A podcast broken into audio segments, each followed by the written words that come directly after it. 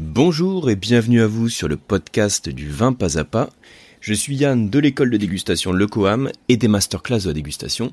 Et vous allez retrouver dans ce podcast, hein, dans ce nouvel épisode, la version audio des dernières leçons du dégustateur. Hein. comme toujours, hein, depuis le début du confinement, c'est le format de podcast que je vous propose, avec la, piste audio en fait, qui, qui laisse plus de flexibilité pour suivre les leçons. Alors, qu'est-ce que vous allez retrouver dans cet épisode? On va retrouver la leçon 27 qui s'appelle 8 euh, minutes pour mieux comprendre les roches de nos vignobles. Donc je vous parle des différents types de roches. Donc c'est une approche un peu de, on va dire de la grande thématique des terroirs. On va parler des types de roches qu'il y a dans nos vignobles. On verra ensuite dans la leçon 28 la méthode pour bien accorder la viande et le vin. Donc un cas particulier des accords mets-vins appliqués à la viande où je parle notamment de l'impact de la cuisson hein, sur la viande. Leçon 29, c'est sur l'amphore, donc trois choses pour tout savoir sur le rôle de l'amphore dans les vins. Et la leçon 30, c'est autour des arômes et en particulier de la pomme. Donc ça s'appelle Quand le vin sans la pomme. Donc voilà, comme toujours, le principe, c'est que je vous mets en fait euh, à la suite hein, les différents audios. Donc c'est pour ça que je vous dis les titres avant parce que je les rappelle un plus ou moins dans la vidéo. Mais bon, comme vous écoutez l'audio, euh, ça permettra de, savoir un petit peu plus de quoi je parle. Je vous rappelle au passage hein, que vous pouvez retrouver en fait les, vidéos directement sur le YouTube. Donc c'est sur ma chaîne YouTube. Vous, vous cherchez Yann Rousselin dans YouTube et normalement vous allez retrouver ma chaîne et sur laquelle je publie chaque jour une nouvelle leçon en vidéo. En tout cas pendant la période du confinement. Je vous prépare aussi une nouvelle vidéo hein, par rapport au terroir. On avait changé avec plusieurs d'entre vous euh, suite à la vidéo que j'avais faite sur les types de roches. Donc une vidéo pour vous présenter l'impact que peut avoir le type de sol, hein, le type de terroir sur le profil des vins. Vous êtes nombreux à m'en avoir fait la demande, hein, vous êtes plutôt demandeurs sur ce sujet, donc je vous prépare une vidéo. Voilà, alors sinon, dans les petites nouveautés que vous avez dû voir passer par mail, hein, si vous suivez mes mails, vous savez que maintenant vous avez la possibilité de suivre le WSET en spiritueux, donc les niveaux 1 et 2 à distance, euh, directement donc en, français. Hein. Euh, donc il y a le niveau 1 qui commence bah, dans, pas longtemps. Si vous écoutez le podcast au moment de sa sortie, bah, il commence dans quelques jours. Et puis vous avez également le niveau 2 qui commence peu de temps après.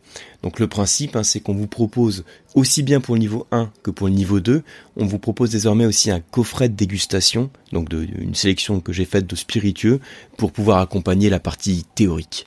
Comme toujours, tous les diplômes, toutes les formations, vous les retrouvez sur le site du COAM, lecoam.eu. Et puis pour les box un masterclass pour se former au vin, c'est sur masterclass-dégustation.com. Voilà pour les petites annonces traditionnelles. J'espère que vous allez tous bien. Et puis, je vous souhaite une bonne écoute de l'ensemble des leçons. À très bientôt. On vous dit parfois, ce vin, il est issu d'un terroir argilo-calcaire, ou bien un terroir de schiste, de granit, euh, de zones volcaniques, avec des terroirs de sable, de grave, etc. Et peut-être que ça vous évoque pas grand-chose. Donc le but de cette petite vidéo, c'est en 5 minutes, alors attention, hein, j'essaie de pas trop déborder, en 5 minutes, de vous montrer simplement à quoi correspond chacune de ces roches. Euh, ici, l'objet, ça va pas être forcément de vous développer quelle est l'implication qu'on peut avoir sur le profil du vin. Ça, on le fera sur une autre vidéo, mais ça, c'est la première étape, on va dire. La première étape, c'est de savoir de quoi on parle quand on parle de granit ou de schiste, etc. Alors, pour vous présenter ça simplement, retenez, c'est la première chose qu'il faut bien avoir en tête euh, à l'issue de cette vidéo, c'est que toutes les roches du monde, toutes les roches qui composent nos terroirs, elles sont de trois types ça peut être des roches de feu, ça peut être des roches déposées, ou ça peut être des roches transformées. Donc je les répète, roches de feu, roches déposées et roches transformées. Donc je vous ai écrit ici. En rouge, rouge roche de feu, roche déposée, roche transformée. Les roches de feu, ce sont celles qui proviennent du refroidissement du magma. Donc quand vous avez par exemple des mouvements de plaques tectoniques ou même des éruptions volcaniques, hein, mais vous avez donc des remontées de magma qui se font vers la surface. Et donc en remontant vers la surface, ce magma, cette lave en fusion en quelque sorte, ce magma, il va refroidir. Et alors, il peut refroidir euh, en profondeur et il peut refroidir aussi en surface. Dans tous les cas qui refroidissent en profondeur ou en surface, on va appeler ça des roches de feu, donc on peut dire des roches magmatiques puisqu'elles sont issues du magma. Et donc vous avez ces deux cas particuliers. Donc je l'ai mis ici sur le, schéma. Soit ça refroidit, je mis là, je regardais en même temps, magmatique, soit ça refroidit en surface, soit ça refroidit en profondeur. Quand ça refroidit en surface, donc la principale c'est le basalte, en profondeur la principale est le granit. Au passage, il faut savoir que le granit, ça représente la principale roche de la croûte continentale, même s'il affleure pas nécessairement au niveau des sols de nos vignobles. Mais c'est un sol qu'on peut avoir en profondeur, puisqu'il provient du refroidissement de ce magma. Donc ça, c'est une première chose. Et ensuite, imaginez, donc ces roches, elles peuvent être grignotées hein, par la pluie, le vent, c'est ce qu'on appelle l'érosion. Et du coup, vous avez des petites particules qui s'enlèvent cette particule, elle s'enlève et elles vont se déposer. Et ensuite, elles vont se compacter. Et en se compactant, en se déposant et en se compactant, elles forment les roches déposées. Donc par définition, une roche déposée, ça se forme en surface. Les roches déposées, c'est ce qu'on appelle les roches sédimentaires. Donc elles se forment en surface. Alors je vous dis, c'est l'érosion qui peut faire ça. Ça peut être aussi autre chose. Quand vous avez par exemple de l'eau qui est présente, vous avez des organismes vivants qui sont présents dans cette eau, et ces organismes vivants, par définition, il y a un moment où ils meurent. Et quand ils meurent, ils se déposent. Et là aussi, en se déposant, ils forment les roches déposées. Donc ça veut dire que ces roches déposées, hein, qui sont les roches sédimentaires, on peut s'orienter sur deux types. Donc tout à l'heure, hein, j'avais dit deux types, j'avais dit surface-profondeur. Là, de toute façon, déposé, c'est tout en surface. Et c'est soit l'érosion, soit, donc j'ai mis être, c'est-à-dire euh, être vivant, biochimique, si vous voulez, origine par l'érosion, origine par euh, origine biochimique, pardon. Donc érosion, les grès, les argiles. Et puis sinon, quand on fait référence au dépôt des êtres vivants, on va faire référence au calcaire ou au craie par exemple. Quand on parle de roches argilo-calcaires, c'est donc une alliance, enfin une alliance, c'est-à-dire qu'on va trouver à la fois des argiles et du calcaire. On parle aussi de marne, le marne étant une roche qui est composée d'argile et de calcaire. Ces roches déposées, comme elles se forment en surface, il faut le savoir qu'elles recouvrent 75% de, notre, de la surface hein, de la croûte terrestre. Et ensuite, toutes ces roches dont on a parlé, elles peuvent se transformer.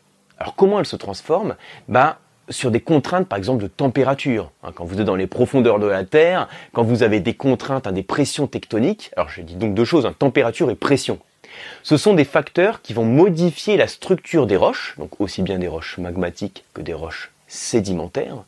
Et en modifiant la structure des roches, ça va les transformer et ça va créer les roches transformées qu'on appelle les roches métamorphiques. Donc roches transformées, métamorphiques.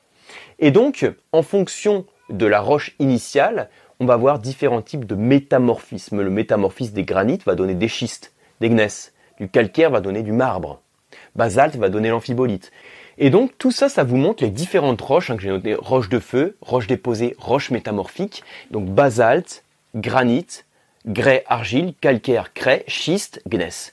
Donc ça, ce sont de types de roches qu'on peut retrouver dans les vignobles. Le deuxième point sur lequel je vais insister, c'est qu'en fait, chaque roche peut être amené à devenir l'autre roche. Alors qu'est-ce que ça veut dire? Comment j'exprime ça? Bon, c'est pas forcément très précis la manière dont j'exprime, mais je vais m'expliquer tout de suite. Le deuxième point sur lequel je vais insister, c'est le cycle des roches. Regardez, je prends mes roches de feu ou mes roches métamorphiques, donc mes roches magmatiques ou métamorphiques. Dans tous les cas, sur ce type de roche, je peux avoir l'érosion qui joue. Si l'érosion joue dessus, j'arrache des particules et ça me fait des roches sédimentaires. Et sur ces roches sédimentaires, je peux avoir des contraintes de pression et de température qui font que je vais avoir des roches métamorphiques. De même, sur mes roches magmatiques, je peux avoir des contraintes de pression et de température qui me font des roches métamorphiques. Et ensuite, sur mes roches métamorphiques, quand j'arrive à une certaine température, je peux revenir sur des roches magmatiques. Donc ça vous montre l'interdépendance qu'il y a entre chaque type de roche. Après, l'autre question que vous posez peut-être, c'est où va-t-on trouver chacune de ces roches? Quelles sont les roches que l'on va trouver dans telle appellation ou tel vignoble? Il faut savoir que répondre à cette question, c'est un petit peu casse-gueule parce que on perd en précision si on se dit que sur telle région ou telle appellation, j'ai que ce type de roche. Il y a toujours une certaine complexité, mais néanmoins, il y a quelques repères que vous pouvez éventuellement avoir en tête. Pour vous les citer en 3 secondes et demie, pour essayer de pas trop déborder euh, euh, du cadre de la vidéo, des quelques minutes que je consacrer à ça, granit, c'est par exemple la vallée du Nord septentrionale. Euh, ça peut être aussi le nord du Beaujolais, avec la zone des crues du Beaujolais. Si je parle des euh, sols calcaires, argilo-calcaires, marno-calcaires, euh, je peux faire référence bien sûr à la Bourgogne. Si je parle de la craie, je peux faire référence à la Champagne. Si je parle des schistes, je peux faire référence donc à des zones au sein du Languedoc, les schistes de Faugère par exemple. On a aussi des zones de schiste hein, au sein de l'Anjou. On fait référence à l'Anjou noir et l'Anjou blanc, en faisant référence à la couleur du sol, mais aussi à sa formation géologique. L'Anjou noir, on fait référence donc aux roches euh, de schiste, hein, les roches métamorphiques, et l'Anjou blanc, les sols sédimentaires, de tuffeau notamment.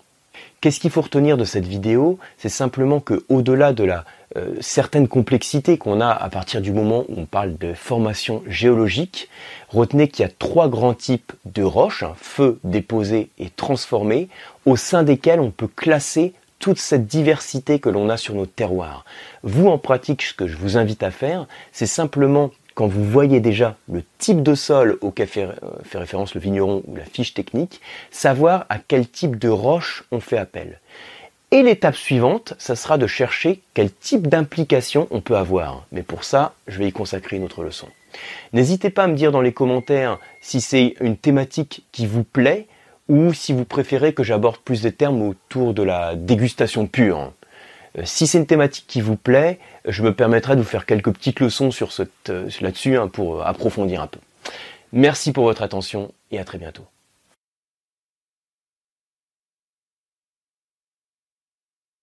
Je voudrais vous donner ici quelques astuces pratiques pour bien accorder le vin avec la viande.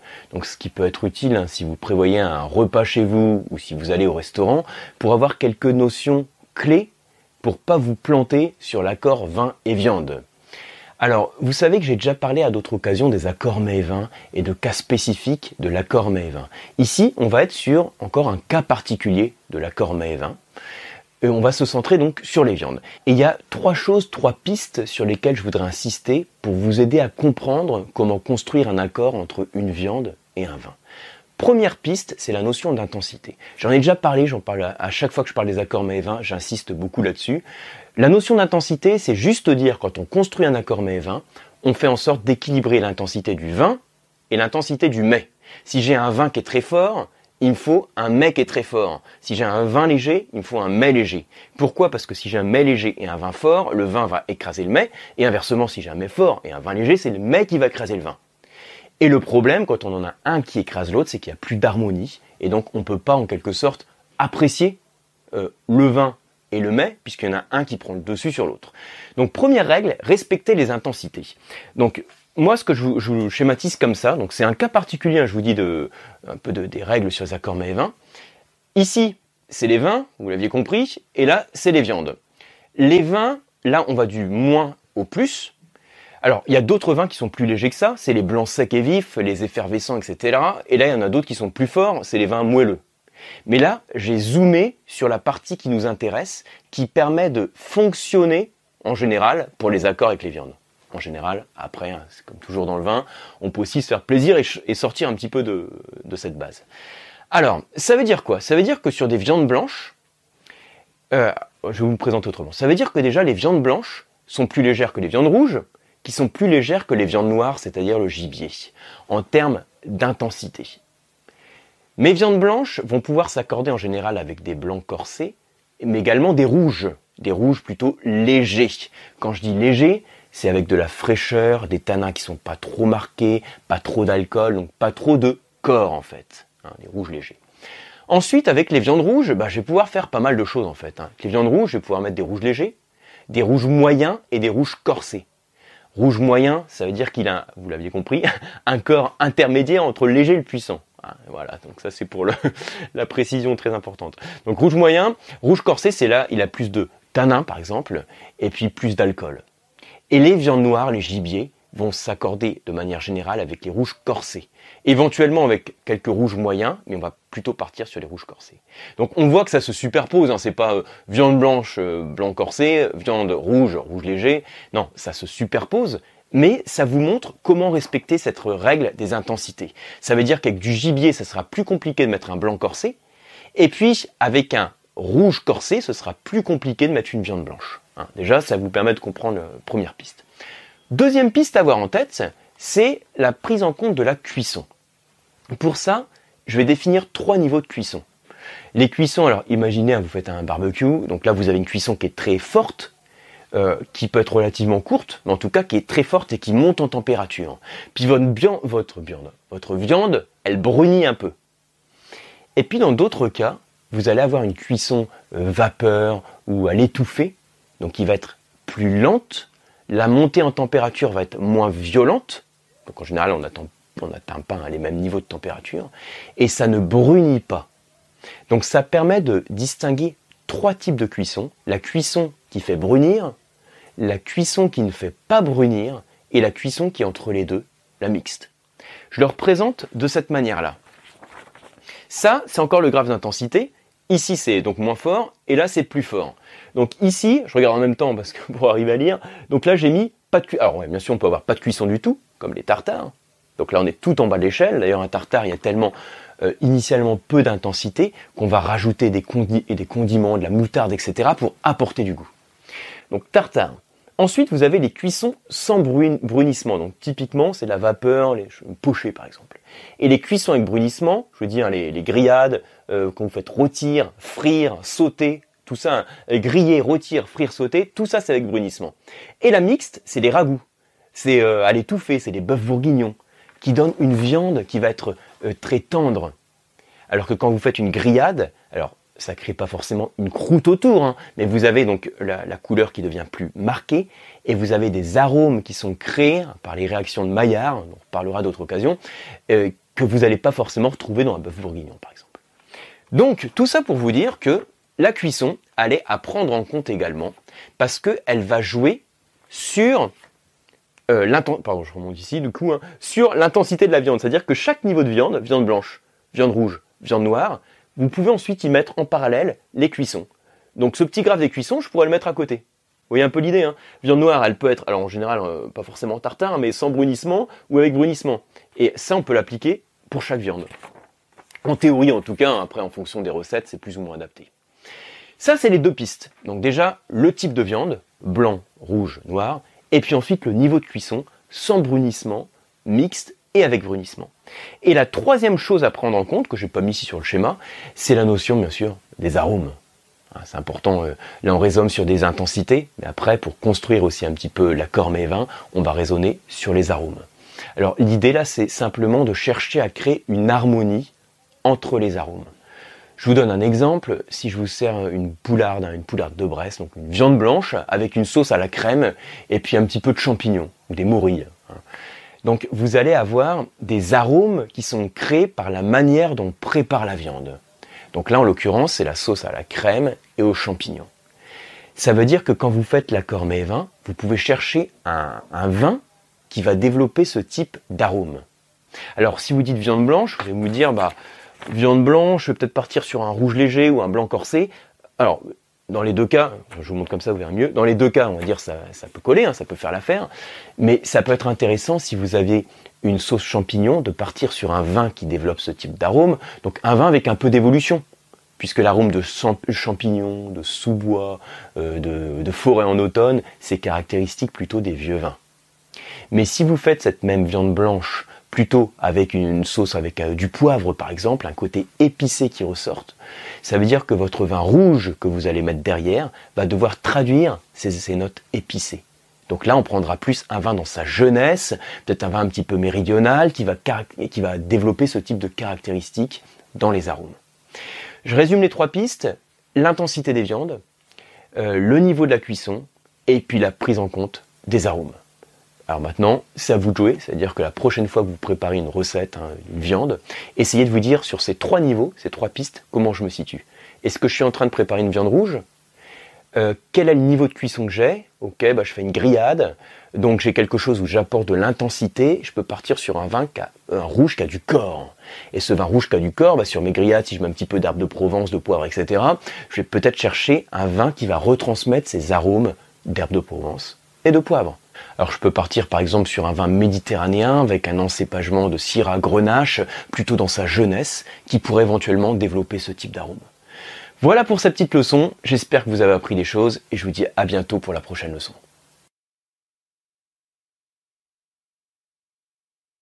Bonjour à tous, je vais vous donner ici trois choses pour bien comprendre le rôle de l'amphore sur l'élevage du vin, pour bien comprendre comment il peut impacter le profil du vin que vous dégustez. Alors l'amphore, je suis sûr que vous en avez déjà entendu parler, enfin, il, y a, il y a de grandes chances, euh, puisque on a recours à ce type de contenant pour l'élevage. Alors c'est pas du tout une nouveauté, d'ailleurs c'était à l'origine, c'était des amphores qu'on utilisait pour le stockage du vin, pour sa conservation.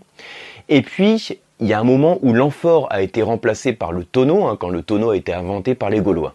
Et il se trouve que l'amphore a des propriétés assez spécifiques dans l'élevage. Et ce sont ces propriétés qui sont parfois recherchées hein, sur certains vignerons pour euh, modifier un peu le, profil, pardon, le profil gustatif de leur vin, et puis vous changez un peu votre expérience de dégustateur. Alors je ne sais pas si vous avez déjà fait l'expérience de déguster un vin élevé en amphore. Euh, si c'est pas le cas, il faut essayer de, de, faire cette expérience de dégustation. Il y a plusieurs vignerons qui proposent certaines cuvées qui ont fait un élevage en amphore. Et ça vous permet de voir de manière un peu plus pédagogique et peut-être de manière comparative quel peut être l'apport de ce type de contenant. Alors, trois choses que je vais vous montrer dans cette vidéo, et chaque chose, c'est un impact particulier sur le profil du vin. Alors, l'amphore, à quoi ça ressemble? Alors, je vous ai fait un petit schéma qui est pas, voilà, comme d'hab, hein, c'est un petit schéma comme ça à la main.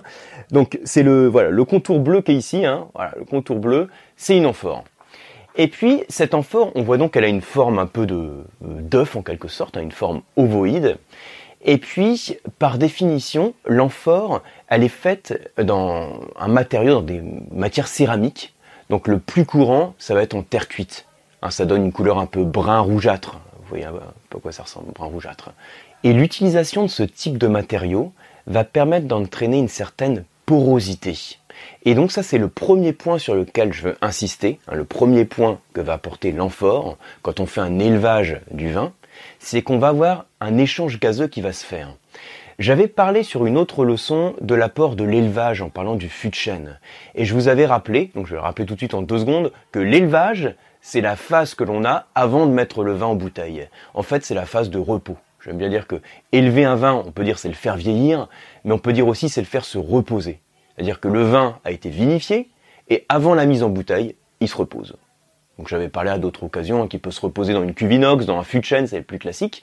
Et donc, dans l'amphore, premier point qu'on va avoir, premier rapport, c'est une certaine porosité. Cette porosité, ça veut dire qu'on va avoir des échanges gazeux entre le vin qui est dans l'amphore et le milieu extérieur. Et ces échanges gazeux vont favoriser l'évolution du vin dans l'amphore et en particulier favoriser la polymérisation des tanins. Pardon. Et ça veut dire que le, tanin, le vin va vous paraître plus souple. En fait, c'est ça, en tant que dégustateur, si vous goûtez un vin, a priori, quand vous avez eu cette micro-oxygénation, ça va assouplir les tanins, on peut dire ça va les faire fondre, hein, c'est des termes qu'on peut utiliser, et donc le vin va être moins, alors là je mets entre guillemets, hein, rugueux. Les tanins, c'est ce qui donne ce côté âpre au vin, ce qui assèche la bouche. Quand les tanins sont arrondis, assouplis, on, on a moins ce côté râpeux en bouche. C'est le premier point sur lequel je vais insister. Et c'est ce que j'ai mis ici. Donc vous voyez, je regarde en même temps sur mon schéma. Donc ici, la porosité, ça entraîne une baisse des. C'est le premier point. Deuxième point, alors c'est ce que je représentais ici avec le cercle en rouge un peu pointillé. Alors qu'est-ce que ça veut dire ce cercle? C'est simplement pour vous dire que quand vous avez ce type de contenant, vous avez une bonne inertie thermique. Une inertie thermique, ça veut dire que vous n'avez pas de choc, choc thermique, hein, de grosses variations de température et ça permet notamment de préserver une certaine fraîcheur. Quand vous élevez un vin, quand vous laissez un vin se reposer, en fonction des saisons, hein, été, euh, donc je vous donne des extrêmes, hein, été, hiver, donc euh, en été il fait chaud, en hiver il fait plus froid, et ces variations de température vont aussi se répercuter éventuellement sur le vin qui est en train de se reposer, qui est en cours d'élevage éventuellement, ça peut se répercuter. Et quand vous avez ces amphores qui, ont une belle inertie thermique et qui préservent une certaine fraîcheur, ça permet tout du long de l'élevage de maintenir une certaine fraîcheur qu'a la propriété d'extraire des arômes fruités. Alors extraire des arômes fruités, c'est pas euh, tellement correct la manière dont je le formule. Je devrais dire plutôt que ça favorise euh, les précurseurs d'arômes qui évoquent la fraîcheur dans les vins, donc des arômes de fruits frais. Si c'est du vin rouge, des fruits rouges frais, ça peut être de la fraise, de la framboise, de la groseille, mais les fruits que l'on va avoir, ce ne seront pas des fruits qui sont tombés de l'arbre depuis quelques semaines. hein, ou tomber de la plante en tout cas. Donc c'est des fruits qui, qui auront encore de la vie et qui seront pleins de fraîcheur. Ça c'est donc le deuxième point. L'inertie thermique, je sais pas si vous voyez bien, hein, inertie thermique, donc augmentation du fruité dans les vins. Et le troisième point que j'ai mis ici sur mon schéma, qui, qui ressemble pas à grand chose, hein, ce petit trait qui part de tous les côtés, qu'est-ce que c'est que ce truc? C'est simplement pour vous dire que quand on a une amphore, je disais tout à l'heure, on a une forme un petit peu d'œuf, et cette forme ovoïde va favoriser les mouvements de particules euh, à l'intérieur du liquide.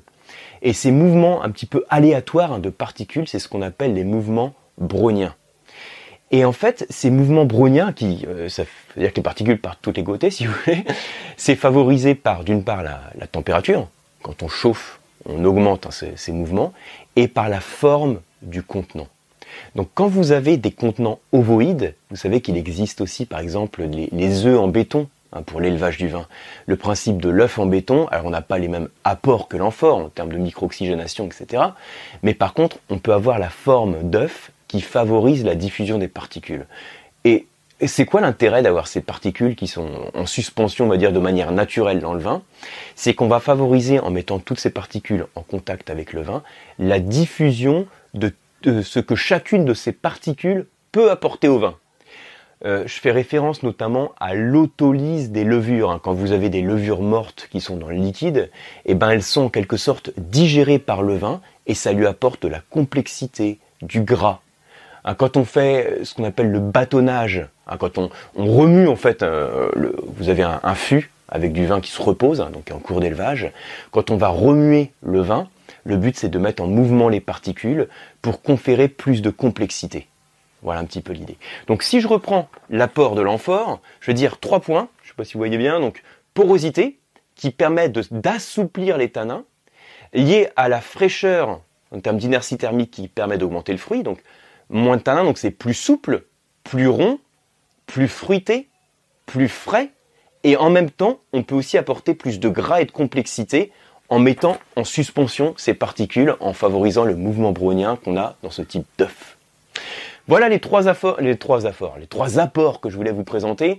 Donc maintenant, le, but, hein, les travaux pratiques, c'est euh, euh, auprès d'un vigneron, vous dégustez deux cuvées. Alors trois, ça peut être l'idéal. Hein. Une cuvée élevée en cuve, une cuvée élevée en fût, une cuvée élevée en amphore et vous comparez et en dégustation ce que vous ressentez à chaque étape de la dégustation. Et moi, ce sur quoi je veux vous orienter, c'est donc l'apport de ce contenant, de l'amphore, qui généralement assouplit les tanins, augmente la fraîcheur, le fruit et apporte de la complexité du gras. Merci pour votre attention, j'espère que vous avez appris des choses et à demain pour la prochaine leçon. Est-ce que vous avez déjà senti dans votre verre de vin des arômes de pommes? Hein, Ce sont des arômes que vous pouvez sentir aussi bien au premier nez qu'au deuxième nez et euh, qui sont plus ou moins marqués ou qui sont plus ou moins masqués par d'autres arômes que vous avez dans votre vin. Et ce dont je veux vous parler ici, c'est quelle est l'origine de ces arômes et à quoi ils sont dus. Alors, je vous avais parlé dans une précédente vidéo de l'arôme de beurre, et à la suite de ça, j'avais eu quelques questions sur d'autres arômes. C'est ce qui m'a inspiré de vous faire euh, cette nouvelle petite leçon vidéo en quelques minutes, à vous présenter euh, qu'est-ce qui peut provoquer cet arôme de pomme. Le but, c'est qu'à l'issue de la vidéo, vous sachiez exactement à quoi ça correspond. Alors, première chose à avoir en tête, il y a, quand on parle d'arôme de pomme, déjà, il y a différents types de pommes. Vous avez des pommes qui sentent l'acidité. Alors, quand je dis qu'ils sentent l'acidité, euh, une saveur n'a pas d'odeur, mais quand vous avez une pomme qui sent un petit peu la pomme verte, on s'attend à croquer dans un fruit qui va faire saliver avec beaucoup d'acidité. Et vous avez d'autres pommes qui sentent plus le fruit plus mûr, voire carrément blette. Et vous avez différents types de pommes, en fonction de l'espèce de pomme, de la variété, qui vont avoir aussi des types d'arômes un petit peu différents. Alors moi, pour faire très simple, je vous fais le schéma suivant. Alors, vous voyez le schéma que je vous ai mis là? Donc ça, c'est l'acidité et ça, c'est le sucre. Et là, je me suis amusé à mettre quelques, euh, quelques types de pommes, hein, pour les, les, plus plantées, en tout cas les plus plantées en France. Alors la pommelette, elle n'est pas plantée, hein, bien sûr, mais ça, c'est des pommes qu'on trouve sur les arbres, et ça, elle est tombée depuis longtemps, on va dire.